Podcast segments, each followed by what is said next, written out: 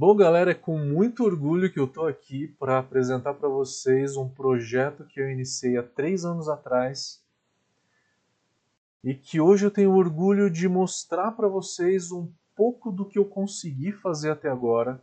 Não é o projeto final, muito longe disso, tá? Mas é um pouco do que eu comecei a fazer e eu sei que isso é, vai demorar um tempo muito grande então, porque eu vou mostrar para vocês o tamanho do projeto. A gente listou 29 fatores, né, que influenciam no amargor da cerveja. É bastante coisa, é bastante coisa. E eu pretendo estudar pelo menos aí uns 15, no máximo 20, né? Não dá para estudar muito mais do que isso, porque é muita coisa, né? É... Mas agora, agora o som tá melhor, né? Melhorou?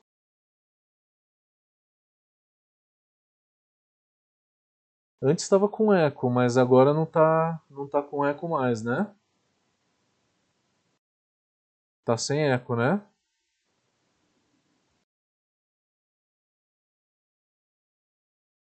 Parou o eco, né? Parou, tá. Maravilha, galera. Não dá para falar o nome de todo mundo, tá todo mundo aí. É, depois eu vou ler todas as perguntas. Melhorou, tá? Show de bola. Quando que surgiu a ideia de, de analisar o amargor? Quando eu fui dar aula de lúpulo, a minha primeira aula de lúpulo que eu dei na Escola Superior de Cerveja e Malte. Eu fui professor de lúpulo deles por quatro turmas, as quatro primeiras turmas. E na primeira aula que eu fui dar, eu comecei a olhar um pouquinho melhor sobre como que o Beersmith calculava o amargor. E antes a gente estava na versão 2.0 do Beersmith, e na versão 2.0 a gente não tinha a opção naquela época de clicar na caixinha calcular o amargor no Ripple. Na hora que você vai dentro do Beersmith e entra dentro do teu equipamento, tem lá dentro do equipamento uma opção agora, lá embaixo, né? Calcular a utilização do lúpulo no Ripple, né? Que aí você clica naquela caixinha e ele pergunta qual que é o tempo do seu Ripple. Com isso, você consegue calcular agora, né, nessa versão do Beersmith, o amargor dizendo o tempo do Ripple. Antigamente, Estou falando de dois anos atrás, tá? É, a gente não tinha essa opção. Agora, no Beersmith tem essa opção. Na época, eu fiquei completamente abismado. Eu falei, meu Deus, como é que é possível, né? Um software desse, o software mais vendido no mundo, ter essa falha, né? Faltar esse tipo de informação. E eu falei, pô, mas deve ser tão difícil assim deixa eu começar a estudar, deixa eu começar a entender o que, que interfere no amargor, como é que eu posso, de uma certa maneira, contribuir com isso, contribuir no sentido de estudar e tentar desenvolver uma fórmula. Porque eu sou bancário, né, de formação, administrador, bancário, né, por muito tempo, e eu adoro número. Trabalhava na controladoria. Antes de virar cervejeiro, eu trabalhava na controladoria e na controladoria eu eu tava eu fazia muita planilha, né? Tenho muita facilidade com planilha. E aí eu falei, pô, quero fazer uma fórmula de amargor. Então tá, comecei a analisar. Comecei a analisar o amargor, comecei a ver o que, que tinha, né, que eu poderia agregar. Comecei a ler, comecei a ler muita coisa. Isso foi dois anos e meio atrás. Começou em março de 2018 primeiro só analisar, né? Só ver o que, que eles já fizeram, para depois tentar bolar alguma coisa. Aí foi na época, né? 2018, foi na época que a Brau Academy é, realmente teve muitas turmas para o Brasil inteiro. E aí eu fiquei com aquela vontade de fazer o software evoluir um pouco mais e acabei travando por falta de tempo. 2017 e 2018 foi quando a gente teve um boom né, de cursos, e aí demos muito curso no Brasil inteiro. Isso foi muito bom. muito bom, mas porém é, eu não consegui evoluir muito. E as pessoas continuavam me perguntando, Matheus, e aí, cadê o software? Cadê a calculadora aí? E aí eu acabei deixando para depois, para depois, para depois, por conta de falta de tempo, mas estava tudo na minha cabeça já, eu precisava fazer é, essa calculadora e o software também. Por partes, né? Primeiro vem a calculadora de amargor para depois vir o software, tá? Essa foto que vocês estão vendo eu que tirei nas Filipinas, né? Tá muito legal essa foto, né? Com esses barquinhos atrás. E para quem quiser saber o que, que eu estou fazendo, tá aqui, tela verde, né? Uma tela verde aí, é só substituir a tela verde por uma linda foto. Ficou legal, né? Tela verde sempre agora, galera. Fica mais agradável, né? Então eu acabei parando, acabei parando por falta de tempo. E aí veio a pandemia. Pelo menos uma coisa boa a pandemia fez eu ficar em casa e dar menos aula, né? É, isso foi ruim porque nossa receita caiu muito, como qualquer empresa no Brasil. A gente teve que cortar custos, mas é, eu acabei tirando algumas coisas que eu tinha ali parado há muito tempo. Esse estudo todo, esse caminho, essa trajetória toda, eu já apresentei em duas palestras em congressos internacionais uma foi em 2019, 2018, desculpa, 2018. E em 2020, agora esse ano, em outubro, exatamente no dia do meu aniversário, no dia 6 de outubro, é, teve apresentação no maior congresso dos Estados Unidos, das Américas em geral. Foi muito legal, aonde que no primeiro, lá em 2018, eu só mostrei as contas que eu estava fazendo, o que, que eu estava mais ou menos pensando, né? É, o que, que eu estava analisando, mas eu não tinha nada pronto ainda, né? Eu não tinha uma fórmula pronta. E aí esse ano eu efetivamente consegui no congresso em outubro apresentar algo um pouco mais palpável, né? Uma fórmula para ser usada e uma calculadora de amargor para a gente simular o amargor, tá? Então, essa é mais ou menos a história, tá? Para vocês saberem, tá? A gente só vai apresentar a calculadora de amargor. O software eu ainda tô terminando, eu avancei bastante nele.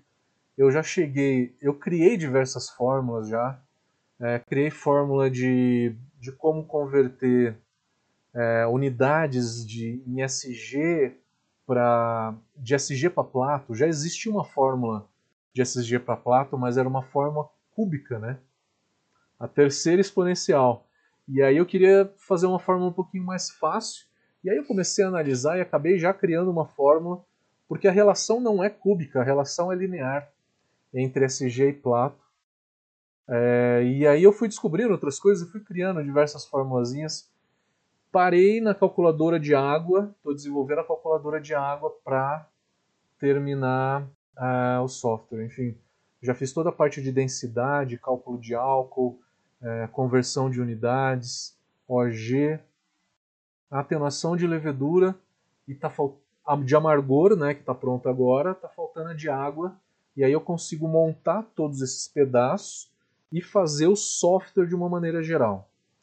Então, o que está pronto é só a calculadora de amargor. Tá? Muito importante, dividir a calculadora de amargor em duas etapas. Para eu mostrar todo o conteúdo que eu venho fazendo para quem tiver curiosidade de ver um, alguns detalhes a mais, né? Eu peguei e estou te mostrando para vocês o conteúdo completo, tá? Dividi em duas partes. A primeira parte é hoje, é que a gente vai falar de uma parte mais teórica, como é que surgiu o conceito? Por que, que eu quis estudar o amargor? Como é que os softwares analisam o amargor hoje em dia? Qual que é o problema? Quais são as 29 fatores que influenciam no amargor? O que, que eu tinha de ideia para melhorar isso tudo? E aí termina a parte de hoje. Então é uma parte bem teórica, tá? É, peço desculpas a quem está esperando a calculadora hoje. Não é hoje, é na parte 2, tá? É na segunda parte, que é na terça-feira que vem. Hoje eu vou apresentar então a primeira parte, que vai ser é, o desenvolvimento né, desse projeto como um todo. Tá? E na, parte, na semana que vem, na, a gente vai mostrar a calculadora, como operar ela, como você pode pensar em colocar os teus dados ali, e eu quero que vocês dê sugestões para melhoras também, tá? Então a parte de hoje a gente não vai ver a calculadora, a gente vai ver uma parte toda teórica, tá? É, então peço desculpas que a gente estava esperando a calculadora hoje, mas vai ser na outra. Hoje é uma parte teórica e uma parte que a gente vai entrar bem a fundo em diversos assuntos, tá? Vai ser uma aula bem avançada, tá? É, vou tentar trazer da maneira mais clara. Eu simplifiquei a apostila, a apresentação que eu dei lá nos congressos lá fora, porque tinha uma linguagem muito mais técnica e eu acabei simplificando ela para ficar de fácil entendimento a palestra de hoje. Mas mesmo assim, eu adianto para vocês que é bastante conteúdo e é bem técnico, tá? É bem técnico. Mas qualquer dúvida, pergunta. Eu vou lá para a apresentação então. A aula toda de hoje deve demorar mais ou menos uma hora e meia a duas horas, depende do quanto que vocês interagirem, tá? Vai ser realmente longa. A gente tem 130 pessoas no YouTube, que legal! Maior audiência que a gente teve até agora. Quem estiver gostando, dê um joinha no YouTube, ajuda a gente. Facebook também.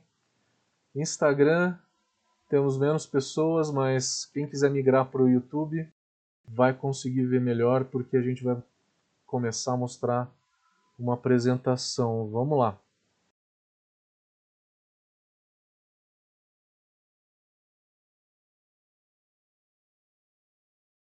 Bom, maravilha, tamo lá. Essa é a apresentação que eu dei lá no World Brewing Congress, WBC, em outubro de 2020. O tema dela é desenvolvimento de uma nova fórmula de amargor, que de fato né, a gente terminou a fórmula de amargor, com foco no lúpulo de flame malt. Então, a, a ideia aqui é resolver o principal problema que a gente tem hoje de cálculo de amargor, que é o lúpulo do flame out, tá? E esse lúpulo do flame out eu estou falando do depois do de desligar o fogo, né? Depois de desligar o fogo, o que, que acontece? Continua ali o, o lúpulo com o mosto quente, mas isso fica por um tempo, tá? É, isso continua dando amargor, continua dando amargor, só que os softwares eles não calculam de uma maneira boa. O Beer Smith é o que melhor calcula hoje, tá? Mas eu não acho tão simples. Eu acho que a forma que, que eu vou apresentar hoje para vocês talvez seja mais simples. Quero o feedback de vocês, tá? Porque tudo isso que a gente está fazendo é para vocês, tá, galera? Vamos lá. Só um segundo que eu vou voltar para a apresentação aqui. Vou deixar de uma forma aqui mais automática, que é melhor. Só um momentinho.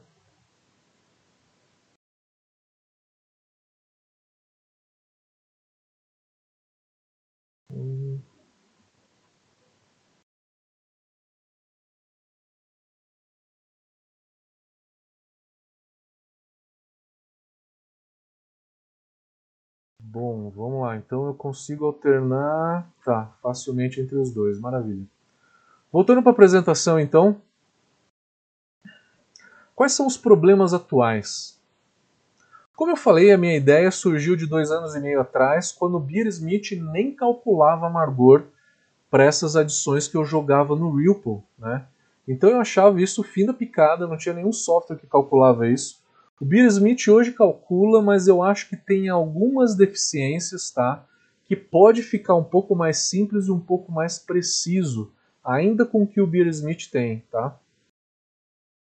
Vou mostrar no final da apresentação, eu quero mostrar isso para vocês, eu quero a opinião de vocês. se fica mais fácil dessa forma ou não. Então o Beer Smith era um gap há três anos atrás, a gente tinha um problema de cálculo de amargor um tempo atrás. Só que a melhor calculadora de amargor nunca foi o Beer Smith. Foi um blog chamado Alchemy Overlord. Se vocês quiserem colocar aí no, no Google, pode dar uma olhada. Eles têm. É um cara, é um pesquisador que ele pesquisa sobre amargor e ele tem realmente muita coisa falando de amargor. Alchemy com CH, CHE, Alchemy Overlord. Ele era o melhor cara, só que ele pedia algumas informações para o usuário, para o cervejeiro, que não eram inteligíveis, na minha opinião, né? A temperatura pós-fervura decai de uma forma linear ou exponencial. Isso não varia de cervejeiro para cervejeiro. Isso é universal, ela é sempre exponencial. E aí ele pedia o fator de queda exponencial para você informar isso. Também não é fácil. Ele pedia para você dizer a taxa de vazão do, durante o resfriamento, na hora que você estava fazendo o resfriamento. Se você usa um trocador de placas. Você precisa de um fluxômetro para medir isso. Então, as informações que os softwares pedem para o cervejeiro, eu acho que não são tão fáceis de serem medidas, tá? Então, o meu maior propósito aqui hoje é transformar tudo isso de uma maneira mais simples. Como? Aguardem o final da apresentação. Além de trazer isso de uma forma mais simples, também trazer outros dados, como o quanto que o pH interfere no amargor, o quanto que o dry hop interfere no amargor. Ninguém tem essa informação. Mais ou menos, tem uma ou outra pesquisa, mas isso não está traduzido ainda em cálculo de amargor, numa fórmula que calculou amargor. Então também falta outras variáveis para serem analisadas, né? Minha motivação, então, o real motivo disso tudo, é construir uma calculadora mais completa, onde que englobe outras variáveis como pH, como dry hop, que nem eu falei, e que requer do cervejeiro informações muito mais fáceis dele digitar ali na, na calculadora, como temperatura, tempo e pH. São só essas as informações que eu vou pedir para o cervejeiro. Vamos falar como, tá? Enfim, para que é importante uma calculadora de amargor? Por que, que é importante né, ter uma fórmula que calcula o amargor na cerveja? Para cervejaria grande é importante? Não. Eles fazem sempre a mesma receita, todos os dias, não variam, usa sempre a mesma matéria-prima, o mesmo lúpulo, o mesmo malte, a mesma levedura tem um controle de processo extremamente rígido. Então eu não tenho muito fator que interferiria no amargor dessa cerveja. Eu estou sempre repetindo o mesmo processo. Então a cervejaria grande vai lá, faz um processo, mede, porque pega uma amostra, leva para laboratório, mede o amargor dela e vê qual é o amargor. Com isso é muito mais padronizado. Eu sei a quantidade de lúpulo que eu joguei, quanto de alfácido que tinha esse lúpulo. Eu sei a quantidade de alfácido que eu joguei na minha cerveja, no meu mosto. Na hora que eu leio o IBU da cerveja, eu leio o que eu consegui extrair de alfa-ácido. Então eu tenho um percentual de extração. Naquela receita, naquele equipamento, naquele processo, com aquele malte, com todas aquelas condições, eu tenho um percentual de extração de alfa-ácidos. E ele é fixo nesse caso. Para cervejaria grande, então é uma conta muito simples, é um percentual de extração da quantidade de alface do que eu joguei no mosto. E para cerveja artesanal? Tá sempre mudando malte, sempre mudando lúpulo, sempre mudando é, sempre mudando receita, é, colocando o lúpulo um pouquinho mais para o final da fervura, menos para o final da fervura, testando outras variedades de lúpulo, fazendo uma coisa de uma forma diferente. Então tem muita variação, né? Assim como o cervejeiro caseiro, mais ainda, né? Então, para quem que serve essas fórmulas de cálculo de amargor? Para o cervejeiro caseiro e para a cervejaria artesanal, que eu acredito que é 99% do público que está aqui assistindo hoje, né? É para vocês, então. Importante, essas fórmulas elas não medem o amargor. O que mede o amargor é você pegar a cerveja e mandar para análise, seja uma cromatografia, seja um espectrofotômetro. Na hora que você analisa, você lê definitivamente o amargor da cerveja. As fórmulas de um software vão servir para você prever, né? Para você estimar o amargor que você vai ter na tua cerveja.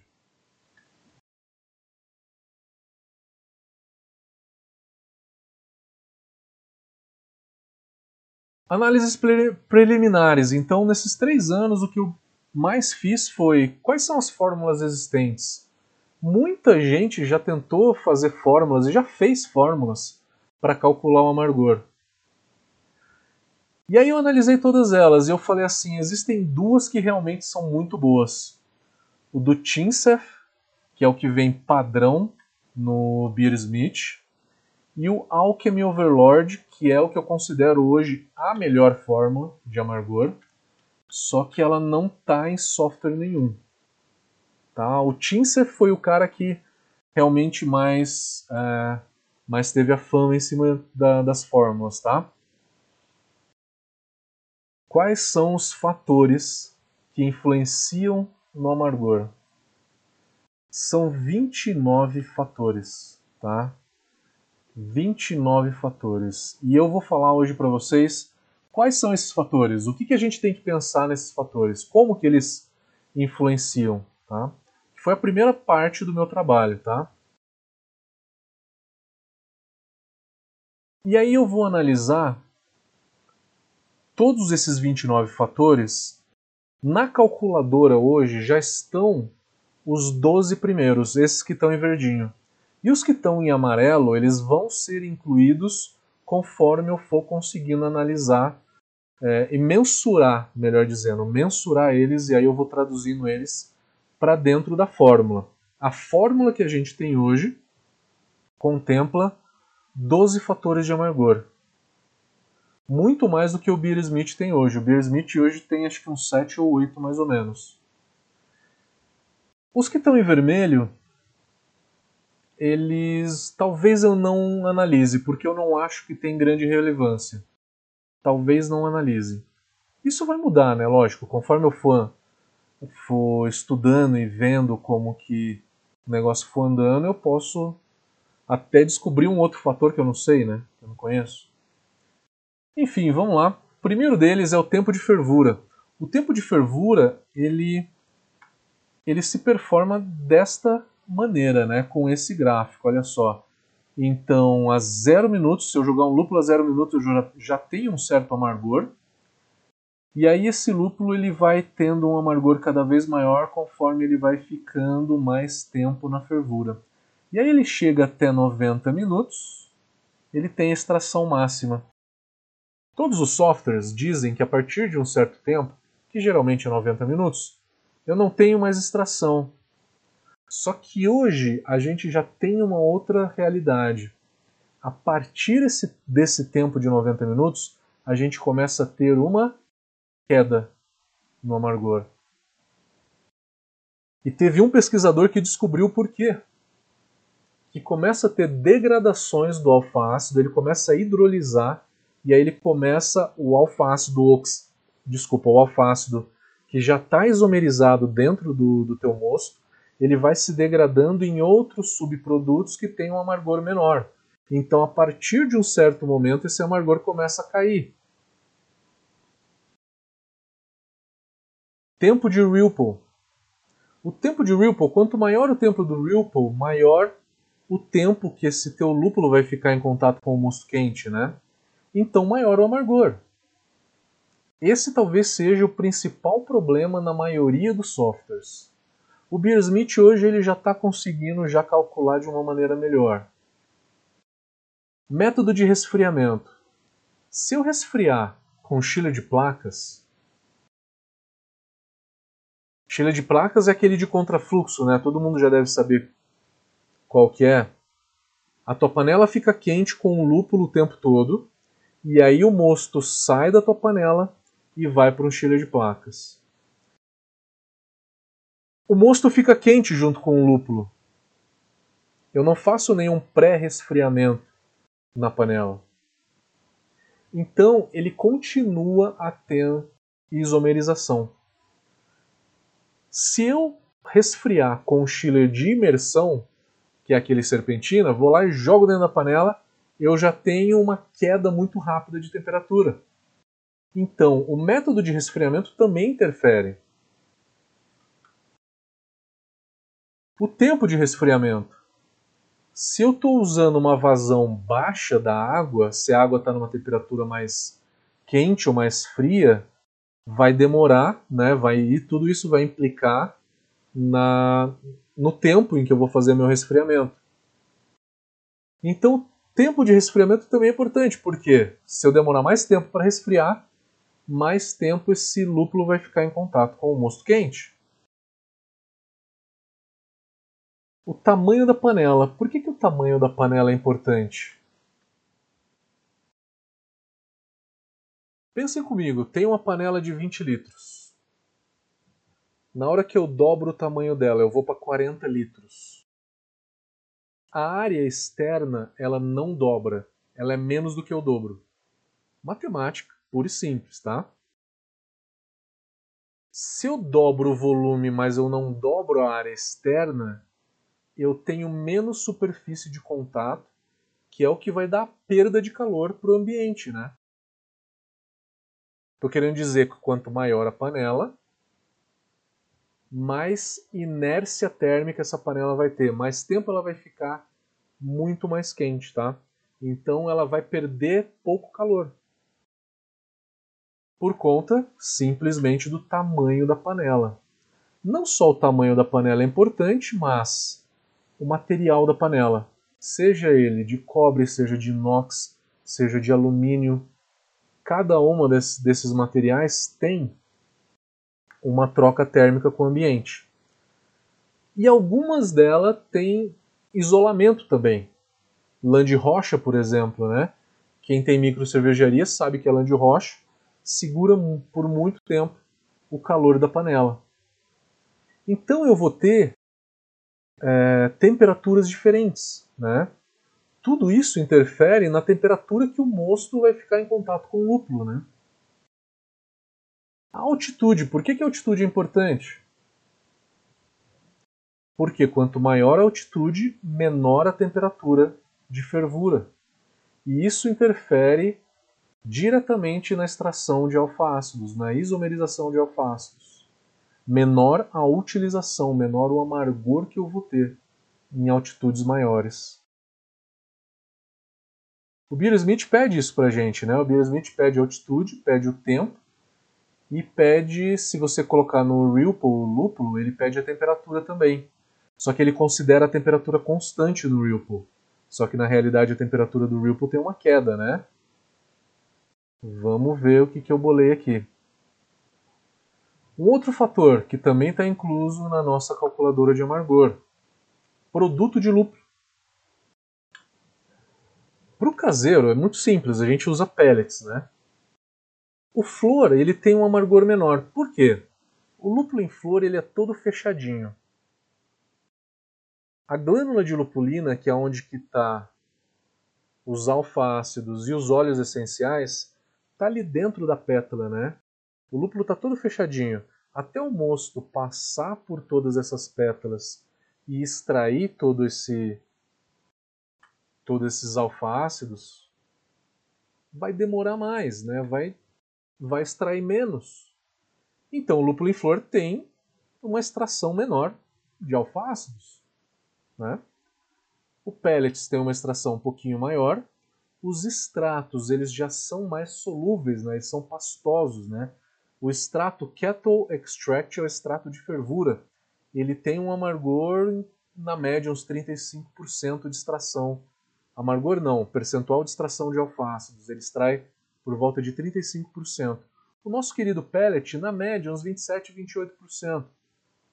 E eu tenho um outro produto que ele tem a maior extração, ele é um extrato de lúpulo líquido, tá? Que a Ambev usa só em empresas maiores, né? A gente não tem muito isso para cervejaria, apesar de estar disponível, tá? Se quiserem comprar na LNF, está disponível.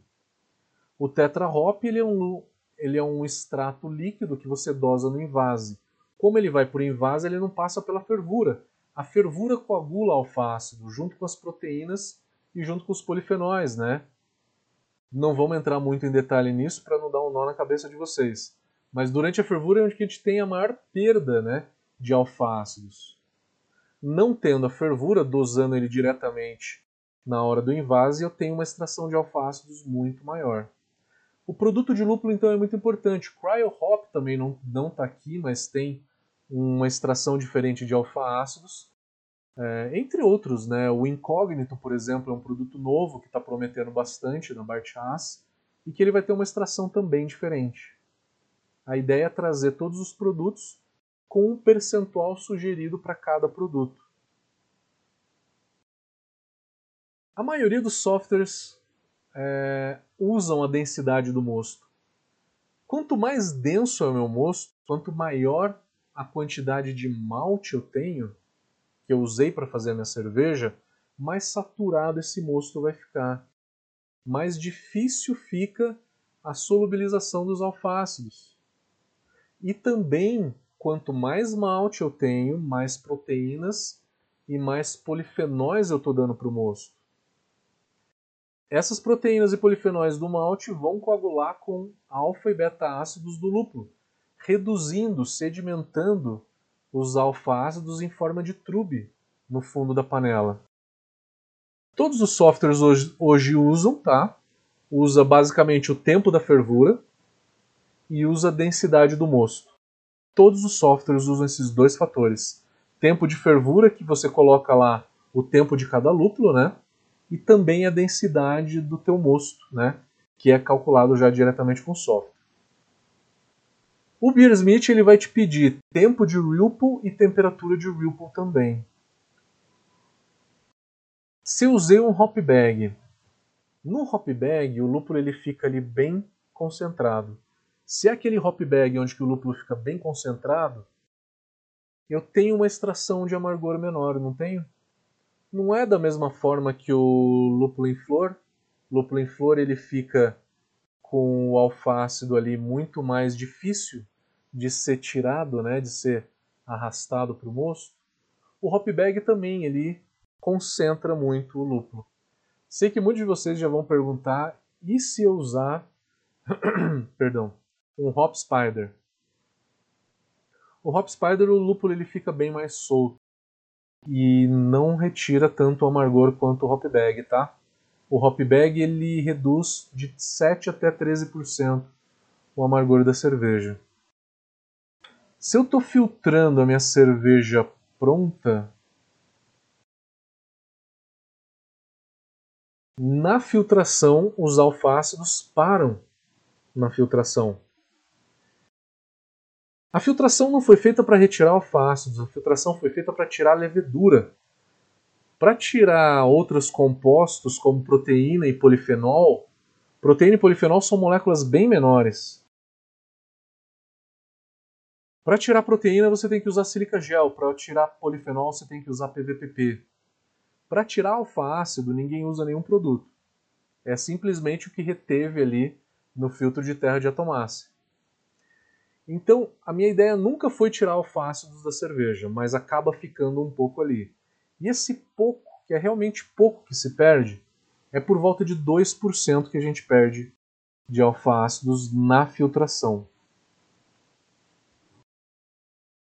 Concentração de alfácidos. Essa é muito simples. É, comprei um Citra, um lúpulo Citra que tem 12% de alfácidos. Qual é a quantidade de alfácido que esse lúpulo tem? 12%. 12% da massa dele, né? Me diz a quantidade de alfácidos que eu estou jogando dentro da minha cerveja. Se eu pegar um lúpulo que tem menos alfácidos, vai dar um amargor menor. Um que tem mais alfácidos dá um amargor maior. Essa é muito simples e muito básica. Até esse item 12 já está incluso na nossa calculadora de amargor. A partir do item 13 é o que a gente ainda vai incluir na versão 2.0. A versão 1.0 tem até o item 12. O 13 seria pitch rate, dosagem de levedura. O que, que acontece com a levedura? Eu tenho ali a parede da levedura e o lúpulo, o alfácido, ele vai grudando, ele vai aderindo na parede da levedura e com isso vai ficar esse amargor na levedura. Na hora que isso sedimentar, eu retiro o alfácido da cerveja, né?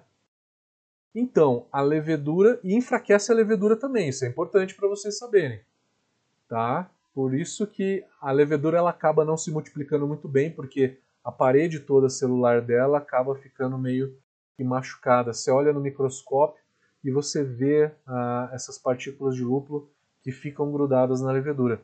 Por isso que a gente recomenda retirar a levedura antes de fazer o dry hop, tá?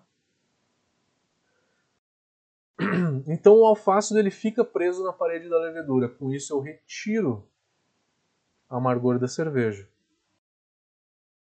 Pitch rate é a quantidade de levedura. Quanto mais células eu jogo na minha cerveja, mais eu retiro de alfa-ácidos dela, menor o amargor. Não só o pitch rate, mas a taxa de floculação.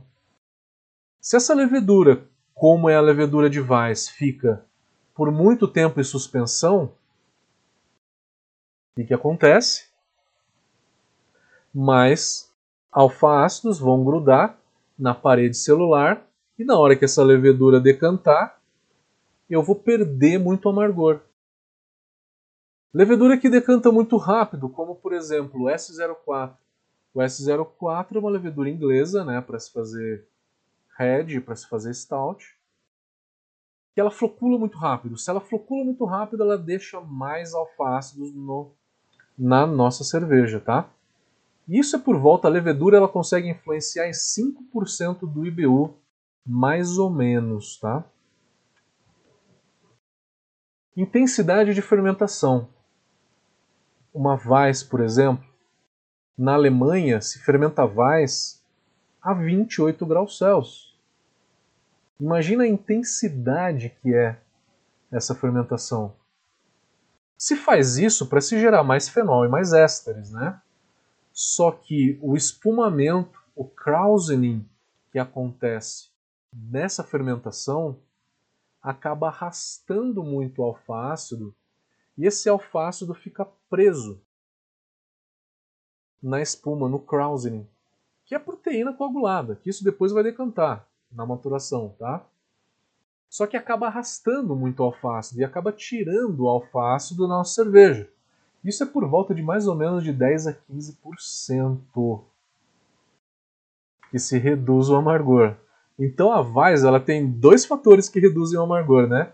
Uma levedura que não decanta nunca, que fica grudando o alfácido nela o tempo todo, e uma fermentação muito intensa que acaba arrastando e acaba tirando alfa-ácido da, da nossa cerveja, né? Tempo de fermentação. Quanto mais longa for a fermentação, mais a levedura fica ali no moço, mais alfa-ácido gruda. Maturação. Durante a maturação, a, levedura está decantando já.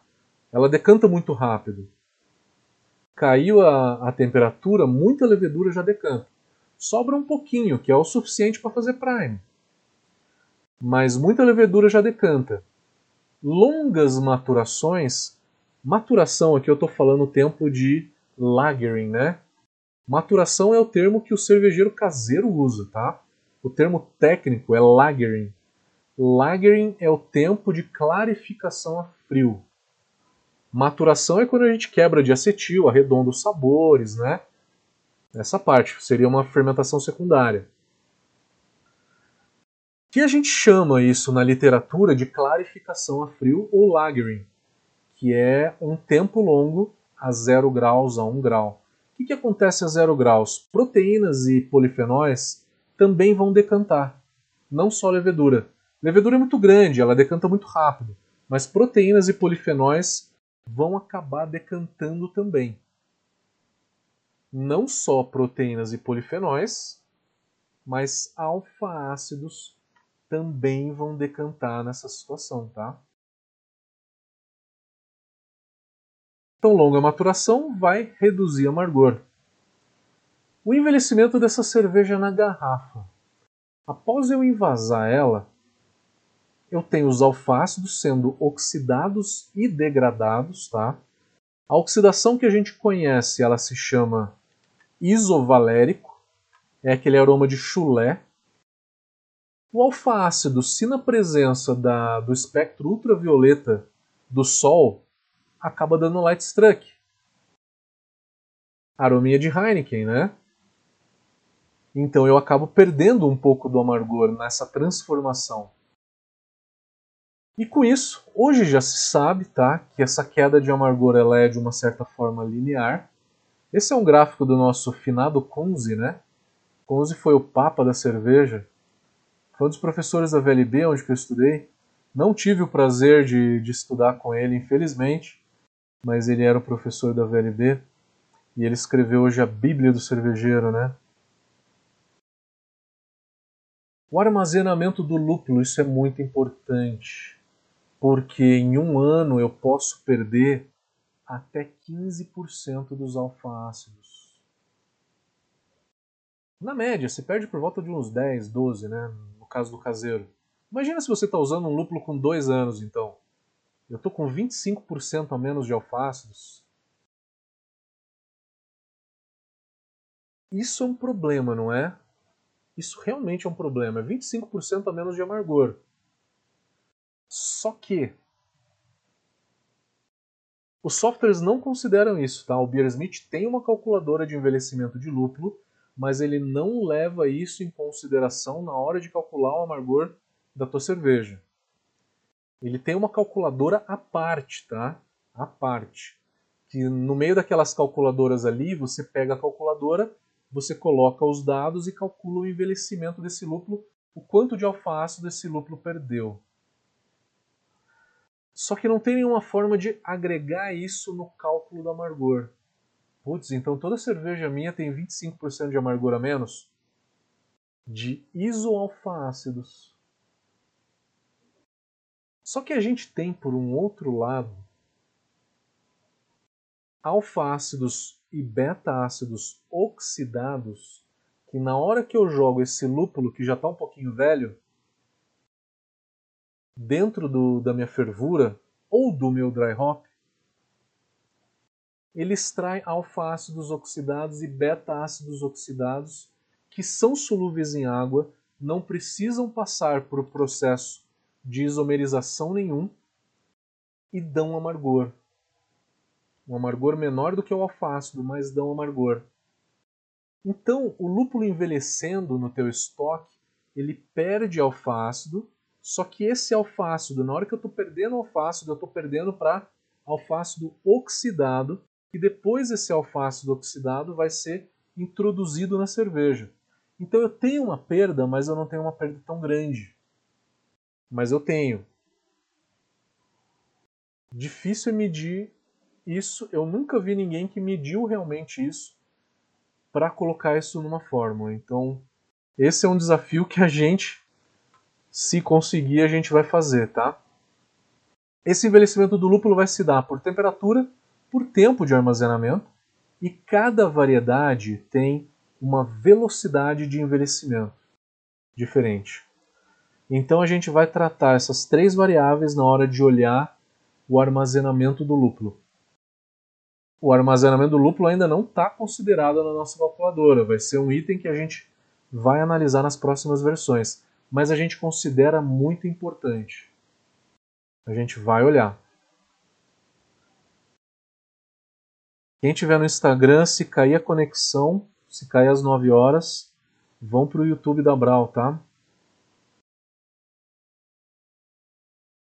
Então, o 19 ele complementa o 20, né?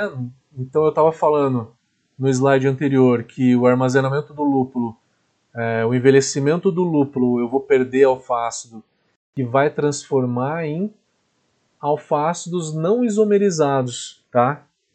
É... Desculpa. Estou falando de rumolinona, tá? O alfácido oxidado é rumolinona. Tá? Esse slide 20 aqui que a gente está sabendo aqui é o seguinte, que é, esse envelhecimento vão gerar compostos oxidados, tá? Esses compostos oxidados têm amargor. Alfa-ácido oxidado é rumolinona. Beta-ácido oxidado é rulupulinona. Que são solúveis em água, tá? Não precisam passar por isomerização, tá? Isso tudo é contributo né, do, do lúpulo que eu joguei ali dentro do, da minha fervura, tá? O pH é muito importante. Por que, que o pH é importante? Porque conforme eu vou subindo o meu pH, quanto maior o pH, mais eu extraio as matérias orgânicas, de uma maneira geral. Mais eu extraio alfa-ácidos, mais eu solubilizo, é, entre outras substâncias, por exemplo, aqui, rulo, Rumulona, rumulona é o principal alfa-ácido. Lupulona é o principal beta-ácido. Então eu extraio mais alfa e beta-ácido. Extraindo, depois eu vou isomerizar eles. Então, as reações de isomerização vão acontecer mais rápido e de uma maneira mais fácil com um pH mais elevado. Mas aí você vai falar o seguinte: então eu vou fazer a minha fervura com pH de 7. O pH ótimo para isomerização é de 7.0. Com pH de 7.0 a gente teria a isomerização completa em por volta de 20 minutos. Só que o que, que acontece se eu fizer uma fervura com pH de 7.0? Aí eu trago para vocês aqui uma outra fotinho que eu sempre trago para os alunos na hora que eu vou falar de fervura. Imagina você fazendo uma Pilsen. E você faz a tua fervura com pH de 5,5. Se essa mesma cerveja você fizer fervura com pH de 6,5, essa Pilsen com corzinha clarinha fica uma Red Ale, uma Brown Ale. Olha o ganho de cor. Esse ganho de cor não tem nada a ver com lúpulo, tá? Esse ganho de cor tem a ver com as reações de caramelização as reações de Maillard que acontecem na cerveja. Eu só estou mostrando então a cor da cerveja porque não adianta subir o pH da fervura para isomerizar mais e isomerizar mais rápido. Se você fizer isso, a tua cerveja vai escurecer muito. Então não suba o pH da tua fervura. O pH da tua fervura tem que ser o ideal por volta de 5.2 a 5.4.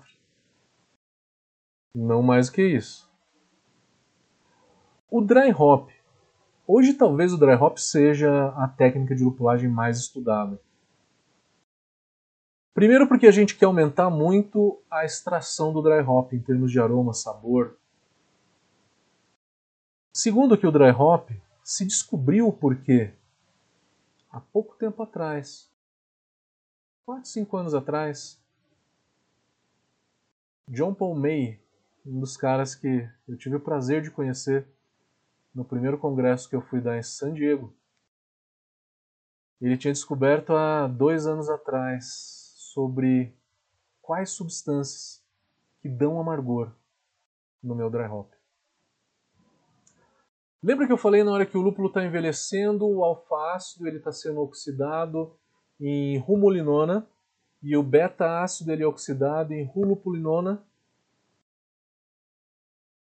Com isso, eu tenho produtos que também dão amargor, né, que é alfa e beta ácidos oxidados, que dão amargor e que já são solúveis em água. O alfa ácido não é solúvel em água, é que nem água e óleo, né? o óleo não se mistura na água. O alfa-ácido não se mistura na água. Na hora que ele isomeriza, ele tem uma torção ali, tem uma, um rearranjo ali das moléculas, que aí ele muda a polaridade, ele vira polar, e aí com isso ele se torna solúvel em água.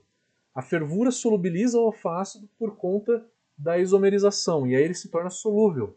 O alfa-ácido que está no lúpulo que eu joguei no dry hop, ele não isomeriza, ele não solubiliza o alfa-ácido em água. Só que o alfa-ácido oxidado e o beta-ácido oxidado são solúveis. É isso que dá amargor. Mas dá um amargor menor. E aí esse João Palmei, ele foi lá e separou alfa-ácido isomerizado, que é o que tem na cerveja, na hora que eu faço dry hop, eu, eu extraio um pouquinho de alfácido não isomerizado também. Extraio o alfácido oxidado, né? E cada um deles tem um amargor diferente. Acompanhem comigo. 1 miligrama de alfácido isomerizado por litro, né?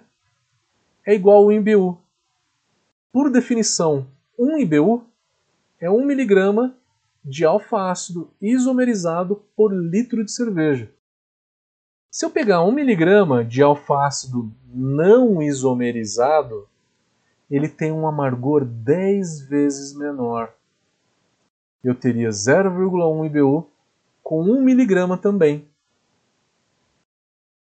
O alfa-ácido oxidado rumulinona que eu extraio no meu dry hop também, 1 miligrama ele tem um amargor de 0,6 IBU. Eu tenho basicamente essas duas substâncias então que vão aumentar o amargor da minha cerveja na hora que eu faço o dry hop. O alfácido não isomerizado, que tem um amargor baixo, mas principalmente o alfácido oxidado, tem um amargor maior do que o alfácido mas, e quase igual o alfácido isomerizado. Esse fator, então, do dry hop dar amargor, quanto mais velho for o lúpulo, mais esse dry hop vai dar amargor. Só que quanto mais velho for o lúpulo, pior o aroma esse lúpulo tem, né? Não faz sentido pensar no dry hop para dar amargor na cerveja, de jeito nenhum quanto mais ou menos que se aumenta o amargor da cerveja se fazendo dry hop? Os números que eu cheguei até agora de pesquisas e de é, gente que fez análise né, das cervejas é por volta de a cada 3 gramas por litro que você faz de dry hop, você não é um número exato, porque tão, variou bastante é, os resultados que eu encontrei. A cada 3 gramas por litro de dry hop que você faz, é por volta de 2, 2 a 4 IBUs.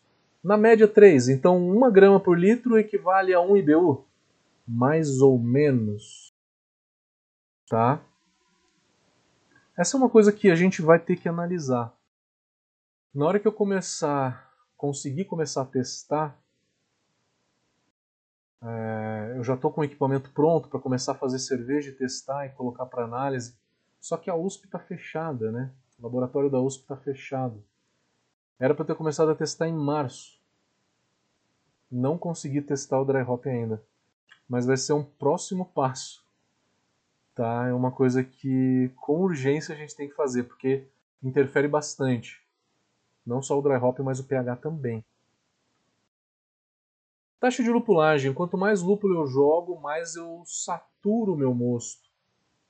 Se eu saturo mais o meu mosto, eu extraio cada vez menos alfa-ácidos e o amargor é menor. Traduzindo, joguei 100 gramas de lúpulo na minha cerveja. Eu extraio, por exemplo, 10 IBUs. Se eu dobrar a quantidade de lúpulo que eu jogo para 200 gramas, não vai ser 20 IBUs que eu vou ter, não vai ser exatamente o dobro. Vai ser 19. vai ser um pouco menos. Tá? Dobrei a quantidade de lúpulo, eu não dobro o IBU. É um pouquinho menos do que eu dobro.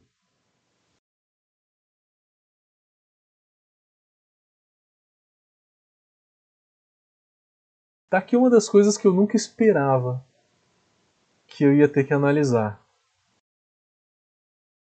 O que é boiler interno, o que é boiler externo?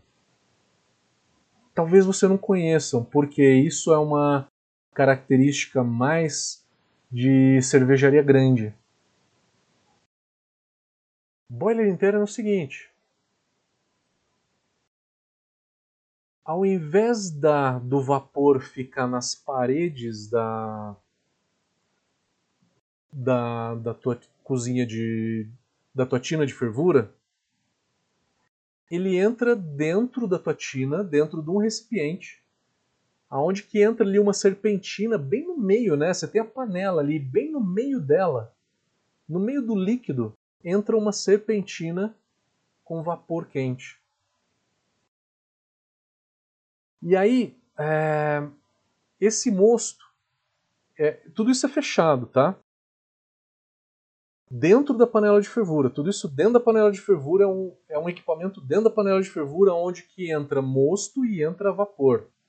O vapor esquenta isso, pressuriza esse mosto para sair dentro do boiler e aí ele é direcionado a um chapéu chinês. Se algum de vocês já viu, né? Chapéu chinês é aquele dispositivo que vai acabar dispersando o mosto, né? Ele entra no boiler interno, bate no chapéu chinês e dispersa o mosto. Ele faz realmente um chafariz. Por que, que ele faz isso? É para evaporar mais fácil o DMS, né? Porque você aumenta a área de contato do mosto com o ar, evapora muito mais rápido o DMS e cervejaria grande consegue ferver por 35 minutos, 40 minutos apenas é o tempo de fervura de algumas cervejarias grandes, tá? O boiler interno, então, ele vai pressurizar esse mosto para sair contra o chapéu chinês. Dentro desse equipamento, você tem uma pressão maior. Tendo uma pressão maior, a temperatura aumenta. A isomerização aumenta muito. Pois é. Isso é um problema para micro cervejaria. Poucos são os equipamentos para micro cervejaria que tem boiler interno ou externo. O externo ele vai ter o mesmo problema, só que esse equipamento onde que entra vapor e mosto, ele não está no meio da panela de fervura, ele está externo. Então, esse mosto junto com o vapor num, num equipamento externo aquece o mosto e pressuriza ele para dentro da panela e esse mosto também vai entrar no chapéu chinês. Durante esse trajeto todo, durante, dentro desse sistema, também tem uma pressão maior. Com isso, eu tenho uma temperatura maior e uma isomerização maior. Se algum de vocês aqui tem, pode escrever o comentário aqui, mas eu já vou dar a letra para vocês, que é o seguinte: não adianta você jogar lúpulo de 10 minutos de para o final da fervura. 5 minutos para o final da fervura. Porque esse lúpulo que ficou 10 minutos dentro do teu dentro do, da tua panela de fervura com um boiler interno, ele teve um amargor como se fosse um lúpulo do começo de fervura, um lúpulo que você jogou a 60 minutos quase. Ele vai perder muito aroma, porque o lance do chapéu chinês, ele evapora muito aroma e ele aumenta demais o amargor.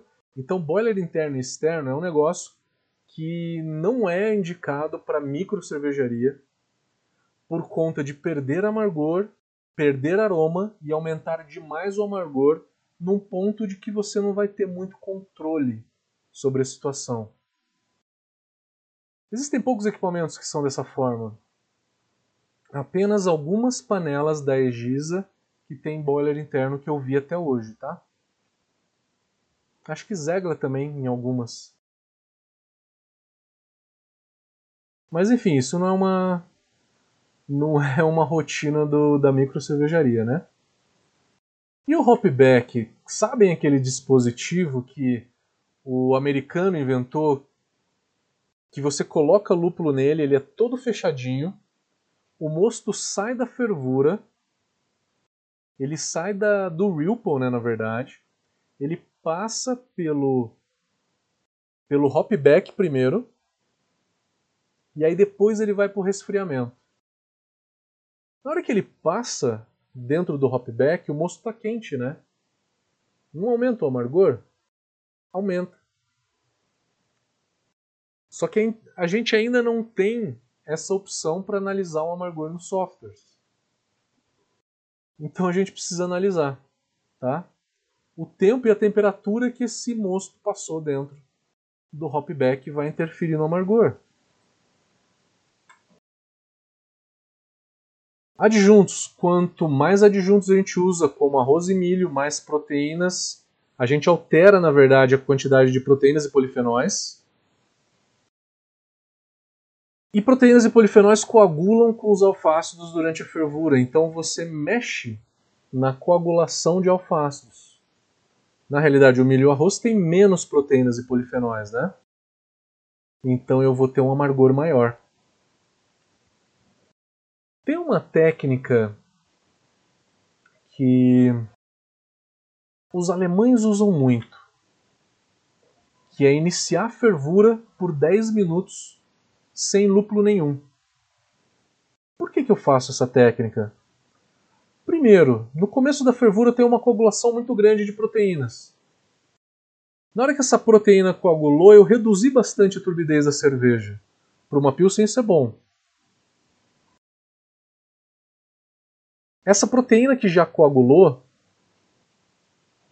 não vai coagular mais com os alfa-ácidos do lúpulo que eu jogar daqui para frente. Então eu vou aumentar o amargor fazendo isso, fazendo essa técnica. Começa a ferver por 10 minutos sem lúpulo nenhum. Proteína coagulou, jogo o lúpulo. Depois esse lúpulo não vai coagular com aquelas proteínas que já estão coaguladas. O amargor aumenta. Tá aqui uma ideia, né? De fervura por 10 minutos, o quanto que aumenta. Tá? Tem aqui um gráfico para vocês verem tá? 10 minutos e 60 minutos.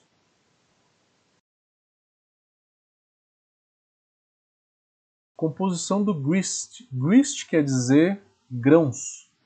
Composição dos grãos que eu estou usando para fazer a minha cerveja. Se eu usei mais malte de trigo, por exemplo, malte de trigo tem 20% a mais de proteínas. Se tem mais proteínas, vai coagular com mais alfa-ácidos, reduzindo o amargor. Se eu usei arroz, tem pouca proteína, o amargor aumenta. Milho tem menos proteína do que o malte de cevada, o amargor também aumenta.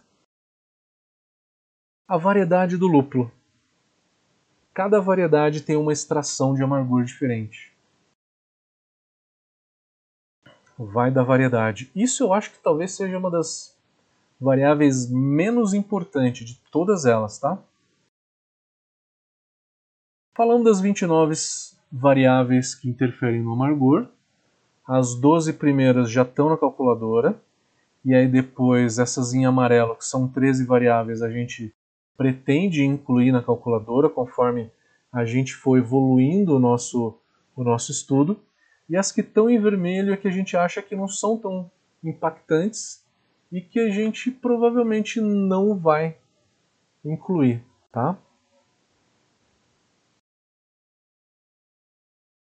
Beleza, analisamos tudo que dá amargor na nossa cerveja. Tudo que a gente conseguiu listar. 29 fatores que influenciam no amargor. Uhul! Agora vamos entender qual que foi o desenvolvimento que a gente fez.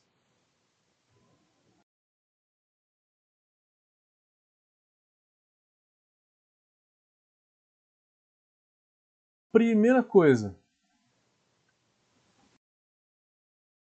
comecei a analisar essas 29, varia 29 variáveis. E aí eu comecei a pensar, eu falei o seguinte, é, como que elas são interferidas, né? Quais são os fatores que influenciam? Eu consegui chegar em quatro fatores, que é extração, isomerização, coagulação e transformação. O que quer dizer cada um desses? As 29 variáveis eu consigo traduzir cada uma delas nesses quatro fatores. Por exemplo, tempo de fervura. Quanto maior o tempo de fervura, maior a extração do alfácido. Por quê? O alfácido, ele, primeiro, ele tem que ser extraído do lúpulo, extraído ali da glândula de lupulina, é, extraído do pellet, extraído do, do lúpulo em flor, ou do extrato de lúpulo. Então, o produto de lúpulo interfere muito na extração, né? Porque o extrato, no extrato de lúpulo, o alfácido está mais disponível, mais fácil de ser extraído. No pellets ele está um pouco menos, e no lúpulo em flor ele está mais difícil de ser extraído. Se eu uso um hop bag, ele concentra bastante o lúpulo dentro do hop bag. Com isso, a extração de alfácido é menor. Depois de extraído o alfa-ácido, eu tenho a isomerização do alfa-ácido. Isso é de acordo com tempo e temperatura, a isomerização.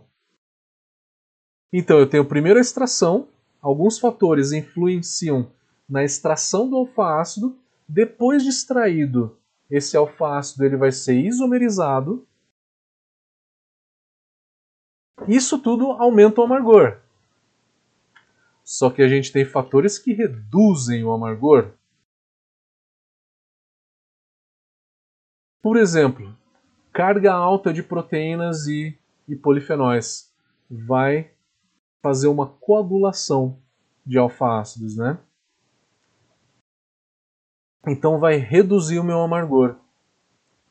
Que nem eu falei, depois de 90 minutos de fervura, aquele alfa-ácido que já está isomerizado, ele vai ser hidrolisado e eu vou reduzir o meu amargor. Eu vou ter uma transformação, uma hidrolização desse alfa-ácido, que eu chamei de transformação. Então, na hora que eu analisei todas essas variáveis, eu pensei, o que, que influencia? Quatro poderes, né? Extração, depois de ser extraído, ele vai ser isomerizado. Aí ele pode ser coagulado com proteínas e polifenóis. E ele pode ser hidrolisado depois e ser transformado em outras substâncias, perdendo o amargor. Tá? Quando eu pensei, a primeira coisa que eu pensei foi isso. Eu elaborei esses quatro poderes, né? Quatro poderes de transformação de alfa-ácido, de amargor, que cada uma dessas 29 variáveis vocês podem ver que estão englobadas dentro desses quatro poderes. Só que o difícil é mensurar cada um desses poderes individualmente. Eu realmente não. Eu gostaria, mas eu não acho que seja possível, que seja factível mensurar individualmente cada um desses quatro poderes eu acho que tem que olhar de uma maneira um pouquinho mais fácil para fazer testes para o negócio não ficar um monstro, né? Então, na hora que eu olhei tudo isso, eu falei, nossa, tem 29 variáveis. É... E aí eu pensei, existem quatro influências, quatro poderes que influenciam no amargor. Como é que eu coloco tudo isso junto, no papel? Ou melhor, o que, que eu vou perguntar para o cervejeiro para que ele impute no software, na calculadora de amargor que a gente está criando, para que essa calculadora traga uma estimativa do amargor dessa cerveja. Tive uma solução até agora que foi o seguinte, acompanhem comigo. Eu abandonei então trabalhar com esses quatro poderes individualmente, tá? Mas eu continuei com a ideia das 29 variáveis.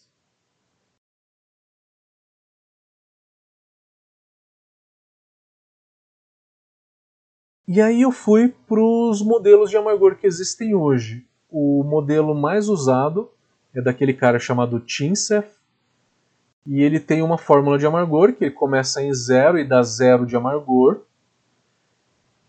E aí ele trabalha né, com essa curva de amargor. Tem um erro aqui, lógico, né, porque o lúpulo jogado em zero minutos de fervura, ele vai ter um amargor, não vai ser zero de amargor. Mas pelo menos a gente já tinha uma curva, né? E a curva, ela é realmente essa, ela é aceita por todos os, os estudiosos, ela realmente tem essa característica. Então eu falei, temos uma, é, uma curva, né? uma relação entre tempo e fervura. Porque essa curva diz uma relação entre o tempo e a fervura. Entre o tempo de fervura e o amargor. Desculpa. Entre essas duas coisas que vocês estão vendo no gráfico. No eixo X, né, você tem ali é, o tempo versus a utilização. Utilização é amargor, é extração de alfa-ácidos, tá?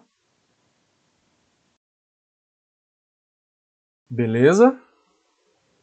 Então essa foi a fórmula base. A fórmula base que eu acabei usando das outras pessoas que fizeram, né?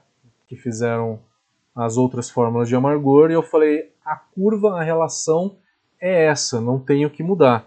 O que eu tenho que mudar é essa situação aqui no final da fervura, perto do flame out. O lúpulo jogado a zero minutos, ele não tem zero de amargor.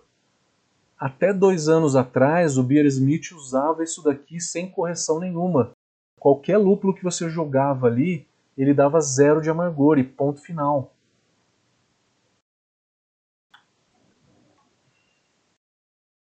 Melhorando aquela curva, eu pensei o seguinte: eu tenho algumas situações. Eu vou precisar de três fórmulas, três situações diferentes. Uma é durante a fervura, isso está bem tranquilo. A maioria das pessoas que fizeram as outras fórmulas de amargor fizeram perfeito, tá? Tem esse formato, tá? Durante a fervura, tem esse formato. Depois de um certo ponto, o amargor começa a cair.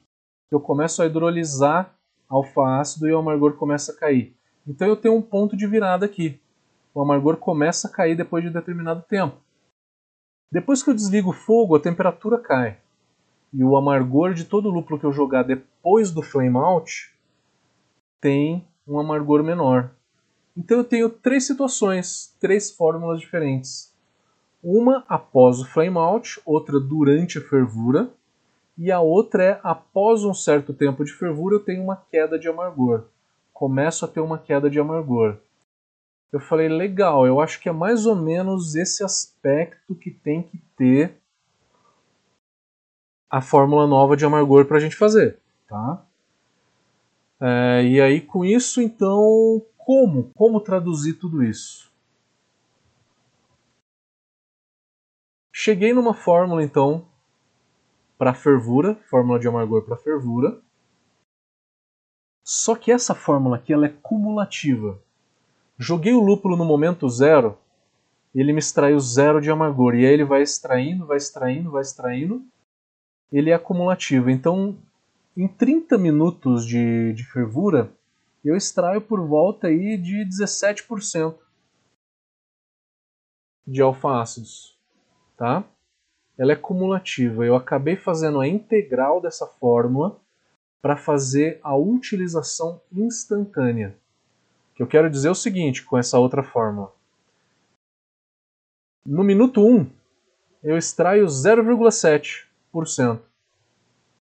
No minuto 2, eu extraio 0,65%. No minuto 3, 0,60%. É instantâneo.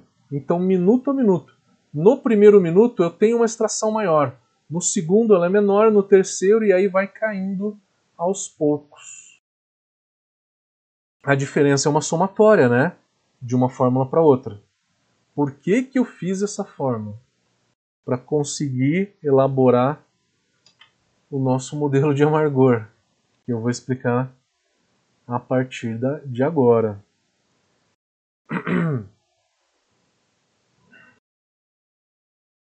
A utilização instantânea, então vamos lá, vamos supor 60 minutos de fervura. 60 minutos de fervura. Joguei o lúpulo em 0 minutos, ele vai ter uma extração alta. No minuto 2 vai ter uma extração menor. No minuto 3, uma um pouco menor. Conforme mais tempo ele foi, vai passando na fervura, ele vai ficando dentro da fervura, menor a extração. Só que o que eu extraí no começo da fervura já está extraído, já está lá. Tá? Então essa fórmula é uma somatória, minuto a minuto. No minuto 1, quanto que eu extraí? No minuto 2, quanto que eu extraí? No minuto 3, o quanto que eu extraí? Até eu chegar um tempo em que eu vou desligar o meu fogo. É o flame out. Chegou em 60 minutos de fervura, eu vou desligar o fogo. Se eu não desligar, eu continuo tendo essa extração em azul. Se eu desliguei o fogo, a temperatura vai começar a cair.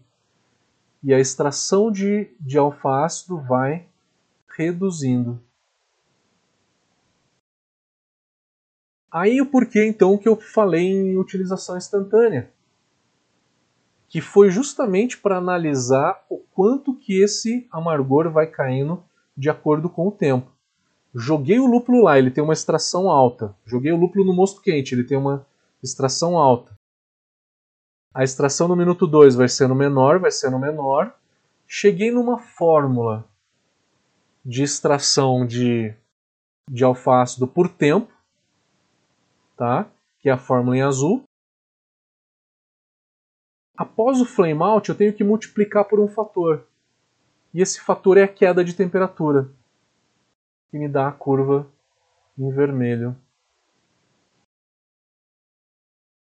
Aí eu tenho duas fórmulas então, durante a fervura e pós-fervura. Eu falei que eram três fórmulas, né? A terceira fórmula eu não fiz ainda. Tá? Eu só fiz duas fórmulas. Eu fui atacar primeiro o maior problema que eu, que eu imagino que seja hoje no amargor, que é o pós-fervura. O pós-fervura ele interfere não só no lúpulo que eu joguei no Ripple, mas o lúpulo que eu joguei no começo da fervura. Joguei um lúpulo a 60 minutos de fervura, no comecinho da fervura. Se na hora que eu fizer o flame out eu já jogar um chiller de imersão e já começar a esfriar o meu mosto, o lúpulo de 60 que eu joguei no final da fervura vai ter um amargor menor. Quanto mais tempo eu deixar no Ripple esse lúpulo a quente, maior o amargor de todas as adições de lúpulo durante a fervura. O lúpulo de 60 minutos, que foi lá no começo da fervura, o lúpulo de 30, o de 20, o de 10 e o de 0. Todos eles. Tá? Isso é calculado, isso é considerado nesse estudo. Gente, a gente está terminando, tá? Desculpa porque é uma parte realmente muito técnica. Eu falei para vocês que era uma parte um pouco mais técnica, que é para explicar, porque eu sei que muitos de vocês querem saber como que fica, como que eu, como que eu fiz, né? Como que eu realmente bolei essa história do amargor. Então vamos lá. Daqui a pouco eu vou para as perguntas, tá? Fiquem aí.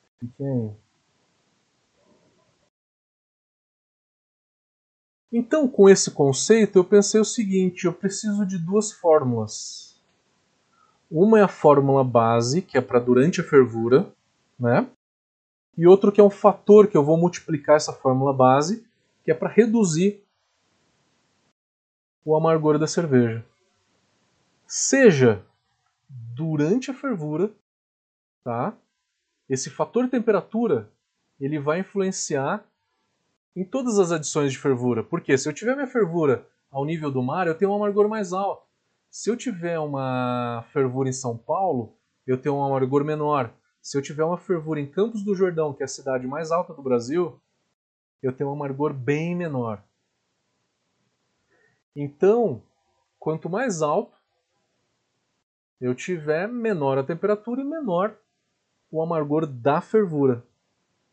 Então a fórmula da fervura vai ser basicamente isso. Eu não vou mostrar a fórmula hoje, a fórmula eu vou mostrar na outra apresentação. Mas só para mostrar para vocês o conceito.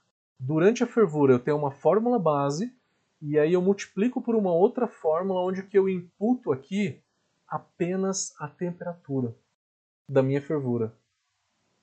Quando eu falei de simplificar as coisas, eu estava querendo dizer dessa forma: eu não preciso dizer a altitude, eu não preciso dizer o material da minha panela, eu não preciso dizer um monte de coisa. Eu preciso dizer apenas qual que é a temperatura da minha fervura. Com a temperatura da minha fervura eu já consigo calcular esse amargor durante a fervura inteira. O da fervura é fácil. E o pós-fervura? Aonde eu tenho uma temperatura variável. Aqui foi acho que um dos maiores desafios para mim. Por quê? Primeiro eu tinha que entender qual que é a curva de queda da temperatura após o flame out. Desliguei o fogo, qual que é o padrão, né? Qual que é a fórmula de queda de temperatura? Além disso, então primeiro eu projeto a temperatura no flame out, eu projeto a temperatura no flame out, e aí minuto a minuto eu calculo essa temperatura, minuto a minuto. E também minuto a minuto, cada temperatura dessa vai ter uma outra fórmula que interfere no amargor. Então, a temperatura no flame out vai cair numa velocidade e o amargor de acordo com essa temperatura cai mais rápido ainda. São duas fórmulas aqui então, dentro desse fator temperatura, tá? A fórmula não é o grande X da questão para eu mostrar para vocês hoje, né? Eu tenho que mostrar mais é o conceito, é como que ele funciona. Então vamos lá, finalmente Finalmente vou mostrar para vocês o que, que eu vou pedir do cervejeiro. Quais são o... as informações que vocês vão ter que imputar na calculadora. Primeira delas é a temperatura da sua fervura. Porque durante a tua fervura inteira a temperatura ficou constante. Eu primeiro vou perguntar para você então qual que é a temperatura da sua fervura. Desliguei o fogo, essa temperatura vai cair. Parece que é linear aqui, mas não é linear, tá? Isso daqui é uma curva tá, exponencial. Desliguei o fogo. Desliguei o fogo e aí eu comecei a resfriar minha cerveja. Depois de 45 minutos de ter desligado o fogo, a minha temperatura era de 80 graus. Com isso eu consigo prever qual que é a temperatura minuto a minuto e minuto a minuto outra fórmula usa essa temperatura para prever o amargor. Esse é só um gráfico de temperatura, tá? E com isso a gente consegue calcular o amargor de todas as adições de fervura e pós-fervura. Dry hop não, tá? Dry hop não. Então são apenas essas três informações que você tem que imputar no teu software, na nossa calculadora de amargor, para que ela calcule é, esse amargor todo da fervura e do ripple, temperatura da fervura, que ela é constante. Desliguei o fogo, vou resfriar. 45 minutos é o tempo, né? Preciso saber o tempo. Depois que eu desliguei, 45 minutos. Terminei o resfriamento. Qual que é a temperatura? Foi 45 minutos de resfriamento e a temperatura caiu de 98 para 80. Ah, mas aí você está se perguntando uma coisa. Isso é para o caso de resfriamento com trocador de placas, com chiller de contrafluxo de uma maneira geral, aonde você não faz nenhum resfriamento dentro da, da tua panela de fervura. O mosto sai quente dali e vai para o resfriador, para o chiller de contrafluxo. Isso é a realidade da maioria dos caseiros? Não. Qual que é a solução para isso?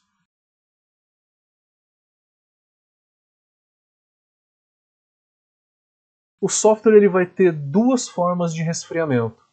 Uma aonde que eu tenho resfriamento de um estágio, aonde após o flame out eu só tenho um estágio de resfriamento, aonde que a temperatura ela cai em um estágio só, mas eu tenho uma segunda alternativa que são dois estágios. Acompanhe comigo, se esse é o seu caso. Fiz a minha fervura, minha fervura ela é de 98 graus por 60 minutos, né? Eu disse para a minha calculadora de amargor que minha fervura foi de 98 graus. E aí eu desligo o fogo. Flame out. Fiz o flame out e fiz o ripple a quente uma situação onde eu faço o Ripple a quente. Fiz o Ripple por 15 minutos. Tempo de Ripple, 15 minutos. Após os 15 minutos de Ripple, a temperatura caiu de 98 para 92. Então eu digo para o meu software, qual que foi a temperatura de fervura? 98 graus. Tempo de Ripple, 15 minutos e a temperatura no final do Ripple, 92 graus. Tempo e temperatura. Você fez uma escadinha ali de tempo e temperatura. E agora eu inicio o meu resfriamento com o chiller de imersão. Joguei meu chiller de imersão ali. Eu fiquei fazendo esse resfriamento por 25 minutos. Resfriei por 25 minutos e no final do resfriamento a minha temperatura foi de 40 graus. São essas as informações que vocês têm que dar. Com isso, você consegue prever essa queda de temperatura de uma maneira mais precisa, sem ter que perguntar a altitude, sem ter que perguntar o tamanho da panela, a área da panela, é, entre diversos outros fatores. Tá? Isso tudo é para substituir o que hoje o Beersmith tem, que ele fala de lúpulo de Ripple e ele pede para você o tempo e pede a temperatura. Só que ele considera a temperatura constante. Na hora que você digita 98 graus, você está falando que o teu Ripple inteiro fica a 98 graus. Ele não considera essa queda de temperatura. Então, ah, o grande avanço que essa calculadora teve até agora foi, na realidade, nessa facilidade de informação que o cervejeiro tem que imputar no software. Tá? Eu queria o feedback de vocês, né? Já vão escrevendo aí no chat, que eu já vou pro chat para a gente olhar. O que, que vocês acharam dessas informações? Tá legal? Tá fácil? Tá fácil de entender? Aqui a gente tem dois estágios de resfriamento. Ah, professor, mas eu na hora que eu vou fazer a minha IPA, ao invés de fazer o Ripple a quente, eu faço ele a frio. Desligo o fogo, jogo um chiller de imersão ali para cair para 80 graus. E aí a 80 graus eu jogo o lúpulo, faço o Ripple a 70, 80 graus. Como é que eu faço para imputar isso na calculadora? É dois estágios? Não, é um estágio só. Você vai colocar 98, o tempo para chegar em 80, e aí abaixo de 80 ele não tem amargor mais nenhum. Não tem mais amargor nenhum, ele não vai calcular amargor nenhum. Se na calculadora você quiser a opção de dois estágios, o cálculo vai ser o mesmo. Fez o flame out a 98, resfriou para 80, seria o segundo ponto, e aqui para baixo de 80 ele já não calcula mais amargor nenhum. Tá? Você pode usar das duas fórmulas na calculadora que o resultado vai ser o mesmo. E assim, então eu estou falando de um estágio e eu estou falando de dois estágios. Vocês viram que dois estágios de queda ou um estágio apenas de queda de temperatura. Essas informações você dá para o software e ele calcula para você o amargor. Com isso, com essas informações do slide anterior, a gente consegue matar sete variáveis, sete fatores que influenciam no amargor. O tempo da fervura, né? Eu vou dizer para o meu software qual é o tempo que esse lúpulo vai ficar na fervura, o tempo do Ripple, o método de resfriamento, se é chiller de placas ou de imersão, se é o chiller de placas é um estágio só, se é o chiller de imersão, você usa o resfriamento em dois estágios. Tempo de resfriamento, eu vou dizer o tempo de resfriamento. Tamanho da panela, material da panela, altitude onde que eu tô, eu não preciso dizer. Eu vou dizer para o meu software apenas tempo e temperatura de cada um desses pontos. Também na calculadora vai ter uma forma de imputar lá qual é o produto de lúpulo que você está usando, e aí ele já vai calcular o amargor. Qual que é a densidade do teu mosto, ele vai calcular o amargor também.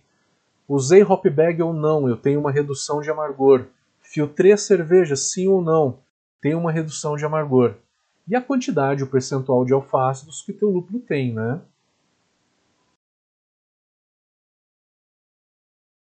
Galera, isso foi uma introdução no conceito. Tentei ser o menos técnico possível, tá? Para deixar de uma forma bem inteligível. Se eu trouxesse a apresentação que eu dei lá fora, teria muito mais termos técnicos, vocês não não teriam conseguido pegar. Tentei ser o mais claro possível. Por favor, escrevam as perguntas, os últimos dois slides.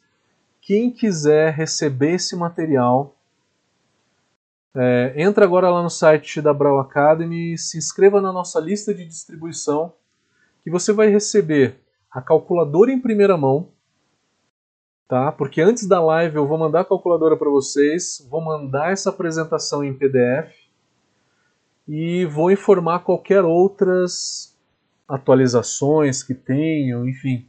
Se você quiser receber qualquer novidade sobre isso, se inscreva lá no site da Brau Academy que você vai receber todo esse material, tá?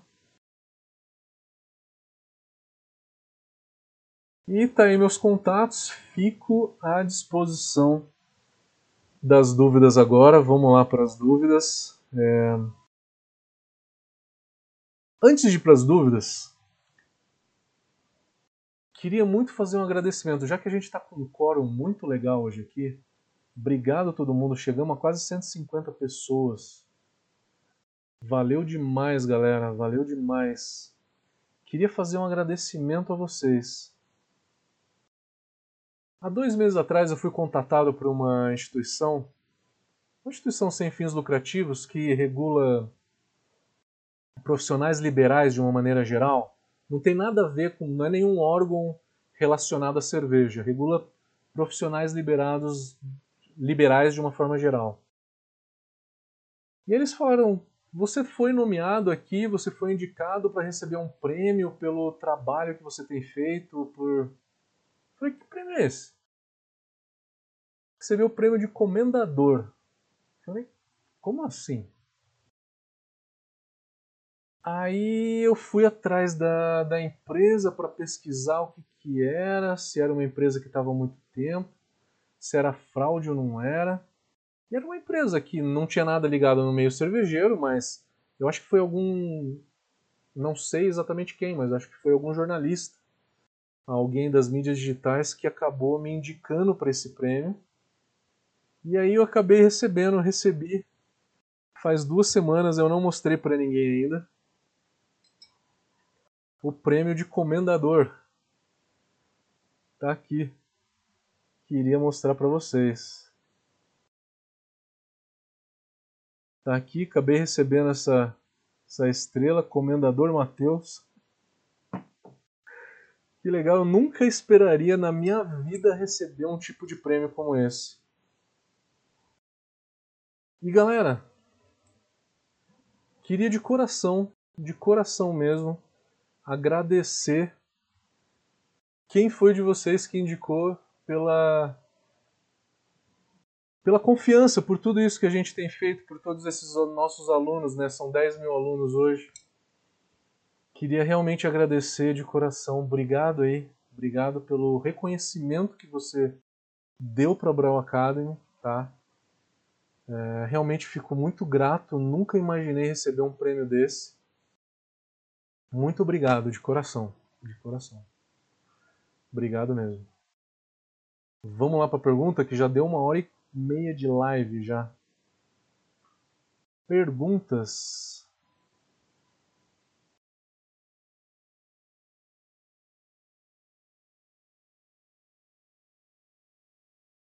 Galera, eu não consigo dar oi para todo mundo, tá? Eu só vou ler só as perguntas, porque tem muita pergunta aqui. Não tô vendo nenhuma no Instagram, Facebook também não. Facebook teve menos gente. Vamos lá para YouTube. YouTube é onde está a maioria da galera. Galera, quem gostou do vídeo, por favor, dê um like para ajudar a gente ajudar a impulsionar nosso canal. Boa noite a todo mundo, boa noite aí todo mundo, galera toda aí. Não dá para ler o nome de todo mundo aqui porque é muita gente. Eu tenho que focar nas perguntas, tá? Vamos lá.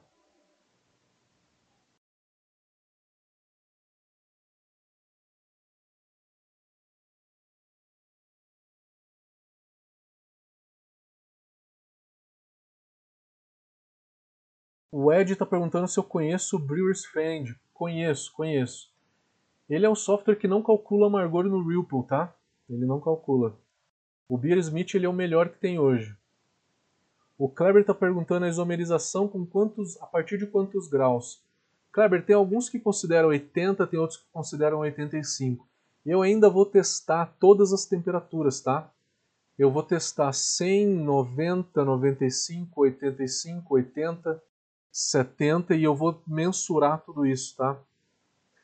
Por volta de 80 a 85, o que eu tenho de outras de outros estudiosos sobre sobre amargor, tá? Décio, meu amigo. O Décio é o cara que vai me ajudar a mensurar o amargor, né, Décio? Na hora que abrir a USP, né? O Décio é meu parceirão aí, cara, que vai ajudar a gente botar isso aí pra frente.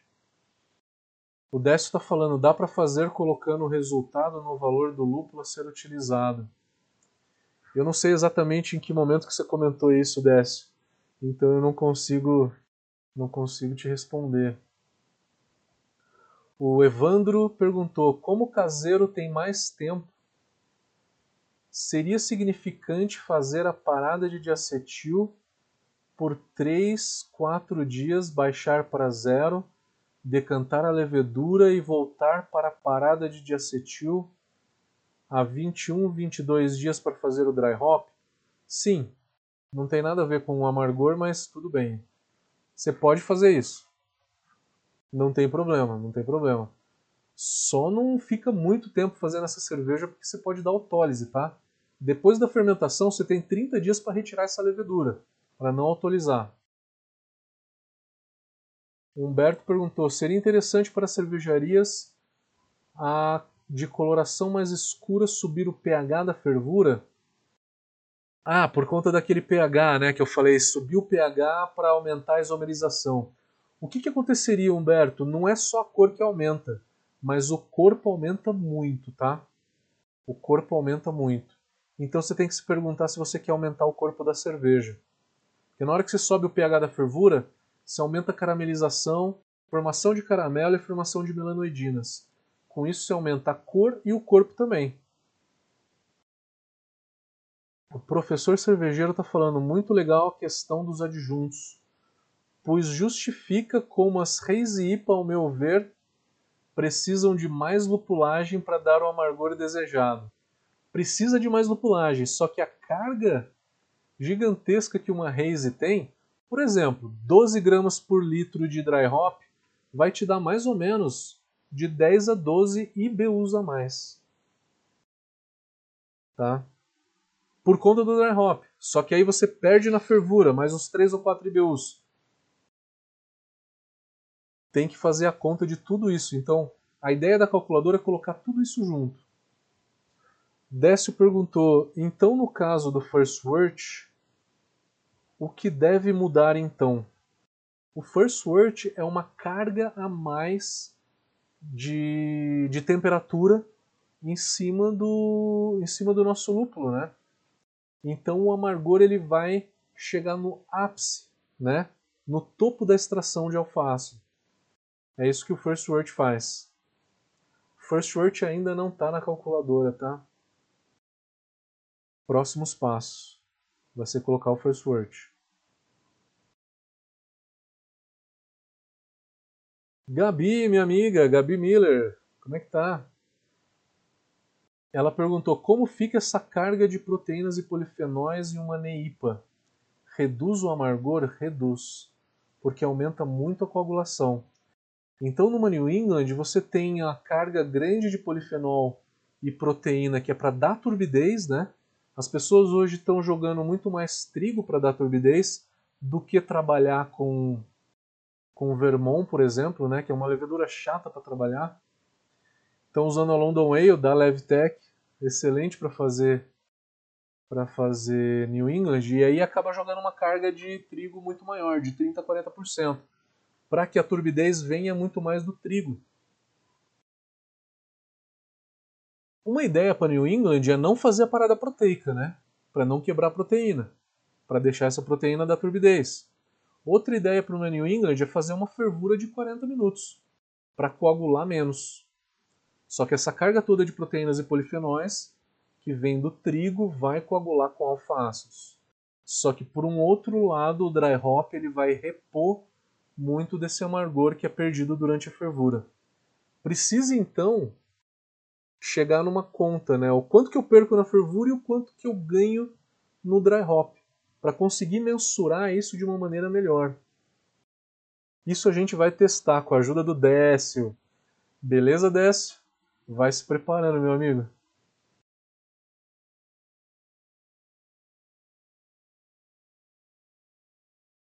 O Décio perguntou como funciona a saturação.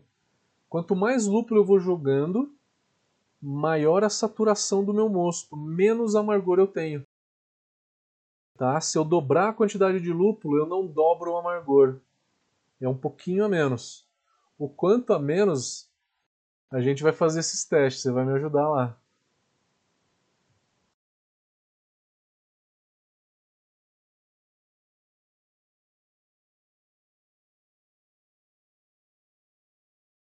O Décio, você perguntou se isso continua sendo cumulativo, mas eu não sei a respeito do que. Eu não consigo te responder. Aí o Décio também perguntou se, houver, se tiver lupulagem no flame out, se a calculadora vai considerar. Sim. E tem até umas adições de lúpulo que são tempo negativo, né? Após o flame out. Tempo positivo é durante a fervura. Zero é no flame out, tempo negativo é após o flame out. Então você pode informar para a calculadora um tempo negativo de lupulagem que é a lupulagem do flame out. E tudo isso está tá incorporado, tá? Tudo isso está tá contemplado.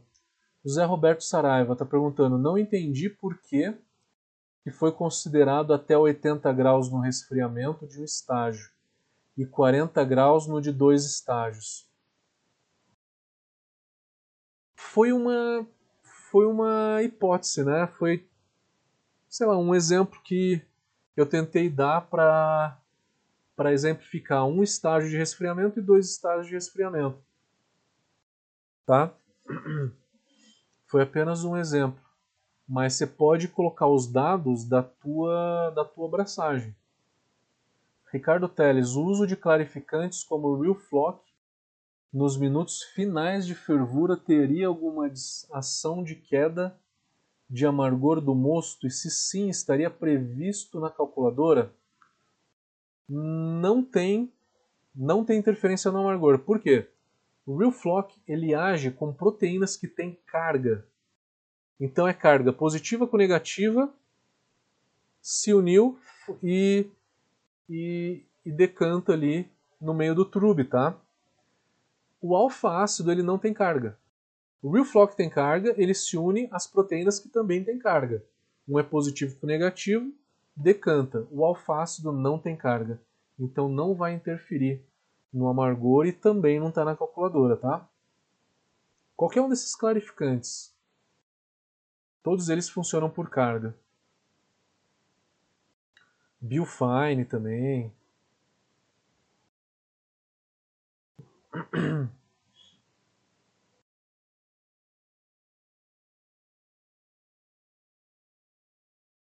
Obrigado a todo mundo que está elogiando. Eu não consigo ler o nome de todo mundo porque tem bastante pergunta. O Flávio Padilha, quanto mais demorar para esfriar, mais maior o amargor? Maior o amargor, com certeza. Mas eu perco muito aroma. Exatamente, você perde muito aroma. Você perde aroma. Então, planeja a tua cerveja da forma que você quer para dar aroma e sabor na tua IPA da maneira que você está planejando, né? É, deixa que a calculadora vai te calcular depois o amargor que isso vai ter, tá? Você não aumentaria o tempo de resfriamento só para dar mais amargor. Joga no First Word Hop, que nem o Décio lembrou aqui, né? First Word Hop dá mais amargor. Sérgio Veiga. Alguns lúpulos com grande quantidade de cormulona não é recomendada a utilização devido retornar um tipo de amargor ruim, o harsh. Existe esse conceito de amargor bom ou ruim? Existe esse conceito, tá? Na hora que a gente considera na calculadora, no nosso cálculo de amargor, na realidade a gente não separa o que é corrumulona de rumulona. Corrumulona é o segundo principal alfácido. O principal alfácido é a rumulona, que é a que tem em grande quantidade, 70%. A corrumulona, por volta de 25 a 30%. A gente não identifica isso de maneira separada na calculadora, tá? O Pablo está perguntando: será se eu fizesse um brinquedinho eletrônico para logar essas temperaturas? Se seria interessante? Seria interessante. Tem um equipamentozinho chamado Spindle, né? Chamado Spindle. Tem no Mercado Livre, acho que é 200 reais. Eu não vou usar ele para para calculadora, eu vou usar um outro termômetro, tá? Um outro termômetro digital também.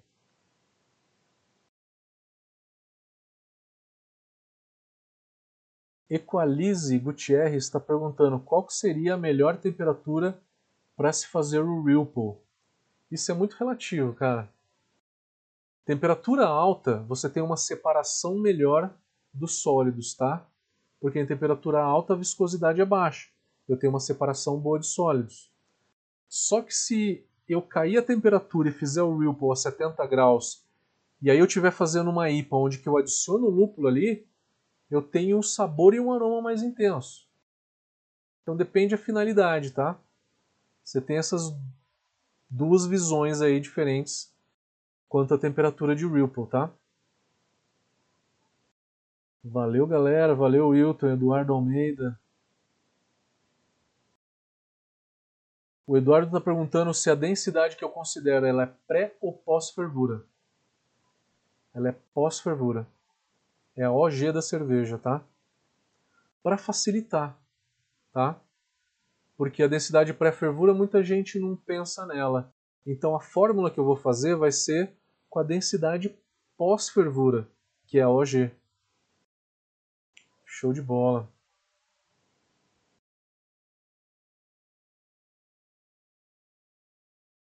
Obrigado, galera. Obrigado, obrigado. Comendador cervejeiro agora, né? Comendador. Porra, nunca imaginei que eu ia receber um prêmio desse. Valeu. Show de bola. Essa live ficará no YouTube, com certeza. Tudo que a gente solta de live fica no YouTube. O Kleber está perguntando, boiler interno, quanto mais, quanto a mais é essa temperatura? É, Kleber, acho que por volta de uns 3 ou 4 graus a mais, mas já é o suficiente para transformar um lúpulo de 15 minutos um lúpulo de 60 minutos. Um amargor como se fosse um lúpulo de 60 minutos, bem, bem mais alto. Leonardo está perguntando se eu já conheço o Brewfather. Leonardo, eu ainda não consegui analisar esse software. Tem muita gente me falando. Eu vou ter que analisar para poder falar para vocês, tá? Kleber perguntou: tudo bem se você não vai considerar o tempo de fervura antes da lupulagem na calculadora? Essa coagulação acontece antes? Sabe quanto que aumenta a isomerização? O Kleber, o que eu tenho que perguntar, o Kleber está falando, ferver um pouco sem lúpulo e depois adicionar o lúpulo. O exemplo que eu dei é ferver 10 minutos sem lúpulo nenhum. Então eu tenho que perguntar para o cervejeiro quanto tempo que você ferveu sem lúpulo antes. Foi 10, foi 15, foi 20, foi 30, foi 60? Quanto maior o tempo de fervura sem lúpulo, maior o amargor das adições que vão começar a vir a partir daí entendeu? Então o tempo interfere e a, o tempo interfere, o pH interfere nessa coagulação e a temperatura também vai interferir. Tudo isso vai ser quesito da calculadora, tá?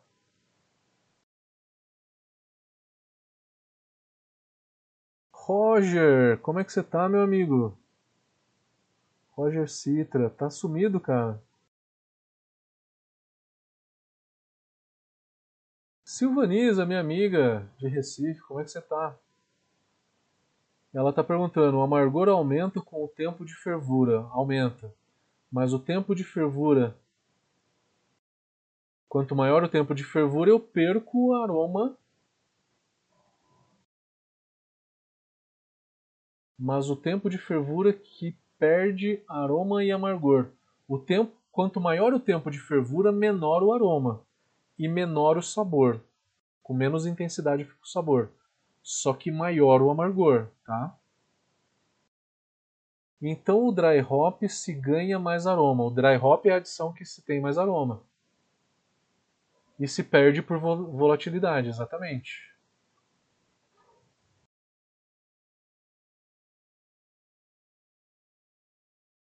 Francisco está perguntando, numa fervura com pH mais alto no final, tem que baixar o pH para 5.2?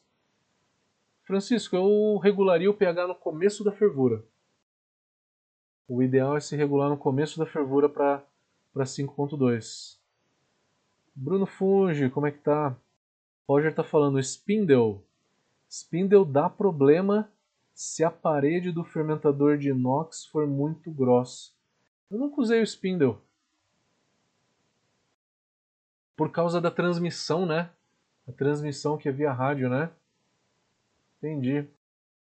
Eduardo Almeida, o beta-ácido não gera amargor? O beta-ácido gera amargor, até maior do que o alfa-ácido. Só que ele não é facilmente isomerizado. Então eu não extraio facilmente o beta-ácido.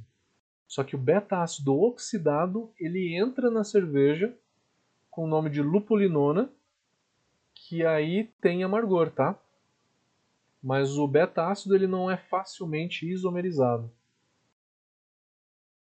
Silvanisa está perguntando se eu conheço a fórmula que o equipamento Plato usa para determinar o IBU. Silvanisa, eu não conheço esse equipamento. Você tem esse software, alguma coisa assim para eu ver? Eu não conheço ele.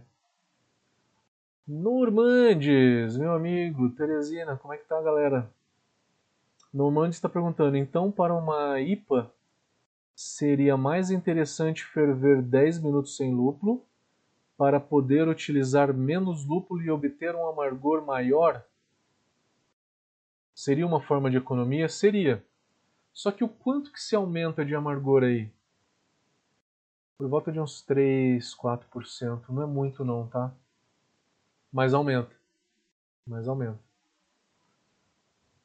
O First Word Hop talvez ele aumente por volta de 5%. Talvez seja mais interessante. Mais alguma pergunta?